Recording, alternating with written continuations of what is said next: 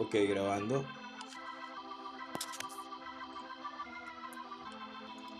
Hola, ¿qué tal amigos? Sean bienvenidos a este tu podcast. Mi nombre es Antonio Cornelio González con licencia y certificado para hablar solo vía streaming, solo vía WhatsApp. Eh, este, este podcast el día de hoy, La Voz de Maturín, hoy 29 de diciembre, día después del mono, mono, mono, monito. Bueno, vamos a estar hablando de las siete cosas que afectan eh, tu frecuencia vibratoria desde el punto de vista de la física cuántica. Eh, la física cuántica, como todos saben, es que la física las cosas que no se pueden ver. O sea, física de las partículas que son inapreciables para el ojo. Bueno, 10 y 44 minutos de la mañana vamos a desarrollar este tema. Les decía que la vibración en la física cuántica significa que todo es energía. Somos seres que vibran en ciertas frecuencias. Cada vibración equivale a un sentimiento. Y en el mundo vibracional, comillas, decirlo de esta forma, existen dos especies de vibración únicamente la positiva y la negativa. Cualquier sentimiento que usted emita es una vibración y esta puede ser positiva o negativa. En primera instancia tenemos los pensamientos. Pensamientos emiten una frecuencia hacia el universo y esa frecuencia retorna hacia el origen.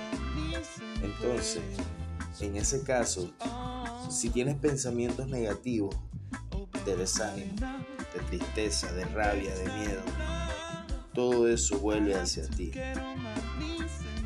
Por eso es tan importante que cuides la calidad de tus pensamientos y aprendas a cultivar pensamientos. positivos. En una segunda instancia tenemos las compañías, las personas que están alrededor influencian directamente en tu frecuencia vibratoria. Qué loco esto, ¿no? Si te rodeas de personas alegres, positivas, determinadas, también entrarás en una vibración de lo positivo y ser determinado. Ahora, si te rodeas de personas reclamadoras, maldicientes, pesimistas, cuidado, pues ellas pueden estar disminuyendo tu frecuencia y como consecuencia impidiéndote hacer funcionar la ley de la atracción a tu favor. Mucho cuidado con esto. La tercera podríamos poner la música. Es poderosísima si solo escuchas música que habla de muerte, traición, tristeza, abandono. Esto te va a inferir que aquello en que tú vibras. Presta atención a las letras de la música que escuchas. Ella puede estar disminuyendo tu frecuencia vibratoria y recuerda, atraerás hacia tu vida exactamente aquello en lo que vibras. La cuarta, las cosas que ves, las cosas que vemos. Cuando ves programas que abordan desgracia, muerte, traición, cerrado, tu cerebro acepta aquello como una realidad y libera toda una química en tu cuerpo, haciéndote que la frecuencia, la frecuencia vibratoria del campo magnético del sistema nervioso central se vea afectada. Ve cosas que te hagan bien y que te ayuden a vibrar en una frecuencia más elevada. 5 el ambiente, ya sea en tu casa o en el trabajo, si pasas gran parte de tu tiempo en un ambiente desorganizado, sucio, esto también afectará tu frecuencia vibratoria. Mejora lo que está a tu alrededor, organiza y limpia tu ambiente, muestra al universo que eres apto para recibir mucho más cuida lo que ya tienes. 6. Si acostumbras a reclamar o a hablar mal de las cosas y de las personas, esto afecta tu frecuencia vibratoria. Para mantener tu frecuencia elevada, es fundamental que elimines el hábito de reclamar, quejarte y hablar mal de los otros. Entonces evita hacer drama y de victimizarte. Asume tu responsabilidad y las elecciones que has tomado durante tu vida. La gratitud. Número 7. La gratitud afecta positivamente tu frecuencia vibratoria. Ese es un hábito que deberíamos incorporar en nuestra vida y que comienza a agradecer por todo, por las cosas buenas y por las cosas que consideras no buenas. Agradecer por las experiencias que has vivido. La gratitud abre las puertas, que las cosas fluyan positivamente hacia tu vida. Y bueno, al igual que tú, quiero tener una ciudad, por ejemplo, yo vivo acá en la distinta, inigualable, que no se parece a ninguna, con nombre de Cacique Caribe Maturín, valga la publicidad.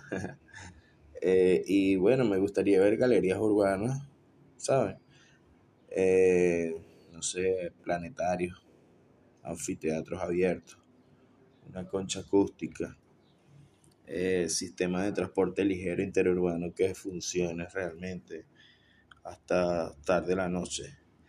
Internet libre de alta velocidad, pero no un paquete que sea de 30 minutos, sino un paquete de 24 horas, porque ¿qué hago con media hora de internet? Y no sé, un paseo de artesanos donde se puedan ver parte de la gastronomía también, una feria gastronómica no, solamente de comida chatarra. Eh, no sé, la educación cultural y la filosofía y el debate abierto, los cineforos, las plazas, todo lo que percibimos alrededor, estas cosas son importantes para nuestra cultura y para la formación de las personas.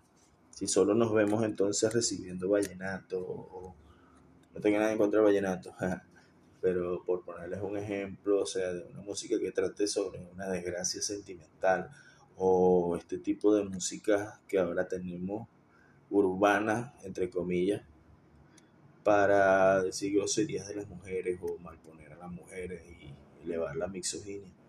Eh, si nos rodeamos y escuchamos y estamos todos los días siendo abordados, intervenidos por este tipo de cosas, obviamente que vamos a tener una sociedad disociada, psicótica y psicótica que, bueno, eh, no tienen ni siquiera un frente, sino eh, simplemente caminen zigzag entre las modas que van de paso.